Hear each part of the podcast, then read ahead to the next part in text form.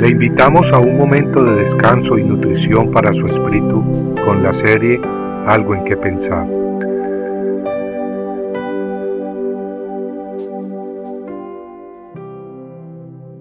En aquel tiempo el Señor dijo a Josué, Hazte cuchillos de pedernal y vuelve a circuncidar por segunda vez a los hijos de Israel. Y Josué se hizo cuchillos de pedernal y circuncidó a los hijos de Israel en el collado de Aralot. Josué 5, 2 al 3. En los cuarenta años que el pueblo de Israel había ambulado por el desierto, había nacido una nueva generación, la cual no había sido circuncidada. Dios ordenó entonces a Josué que lo circuncidara. Esto ocurrió cuando los israelitas acababan de cruzar el río Jordán.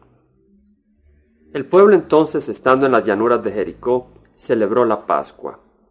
Las escrituras nos dicen que el día después de la Pascua, ese mismo día comieron del producto de la tierra, panes sin levadura y cereal tostado, y el maná cesó el día después que habían comido del producto de la tierra. Qué hermoso momento. Después de muchos años por el desierto, el pueblo ahora entraba a poseer la tierra prometida. Primero Dios milagrosamente detuvo las aguas del río Jordán para que el pueblo lo atravesara y ahora acababan de celebrar su primera Pascua en su nuevo hogar. La tierra en la que habían entrado estaba cargada de alimento. Sin haber sembrado todavía, del producto de la tierra pudieron comer y gozarse. Ya no era necesario pues que cayera maná del cielo, así que el maná dejó de caer. Qué momento más hermoso y emocionante. Israel había llegado a su destino. Dios en su fidelidad los había guiado y protegido por todo el camino y los había traído al lugar que sería su hogar, su país, todo por mandato divino. Pero ahora los israelitas tenían que vencer a los pueblos que habitaban la tierra prometida, pueblos enemigos que resistirían su presencia.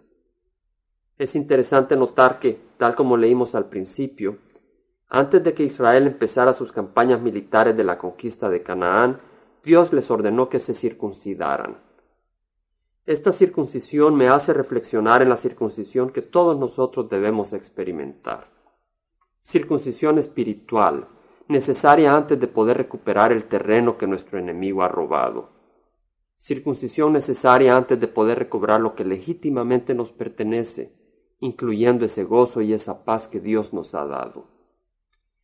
Esa circuncisión del corazón implica cortar, es decir, separarnos de las obras de la carne. Implica decidirnos de corazón vivir para Cristo y morir al pecado. Es por eso que hoy te presentamos nuestras vidas para que tú, Padre Celestial, realices esa cirugía espiritual que necesitamos. Abre nuestros ojos y ablanda nuestros corazones para que entendamos y queramos decirle sí a Cristo y no a las tentaciones.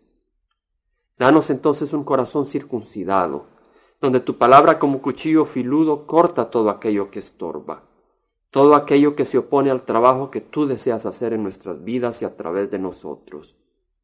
Señor, te pedimos que nos des un corazón que te ame sobre todas las cosas, un corazón que te ame abundantemente, cada día más. Necesitamos un corazón obediente, listo para despreciar el pecado y honrarte a ti, por lo que te lo pedimos hoy y todo en nombre de nuestro Señor Jesucristo. Amén.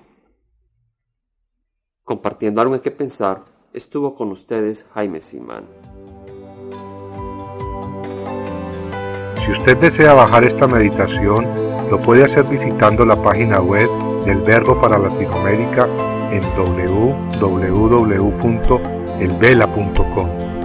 Y el Vela se deletrea E L B de verdad E LA, donde también encontrará otros materiales de edificación para su vida.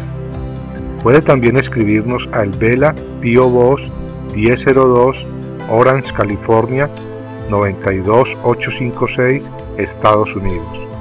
Dios le bendiga.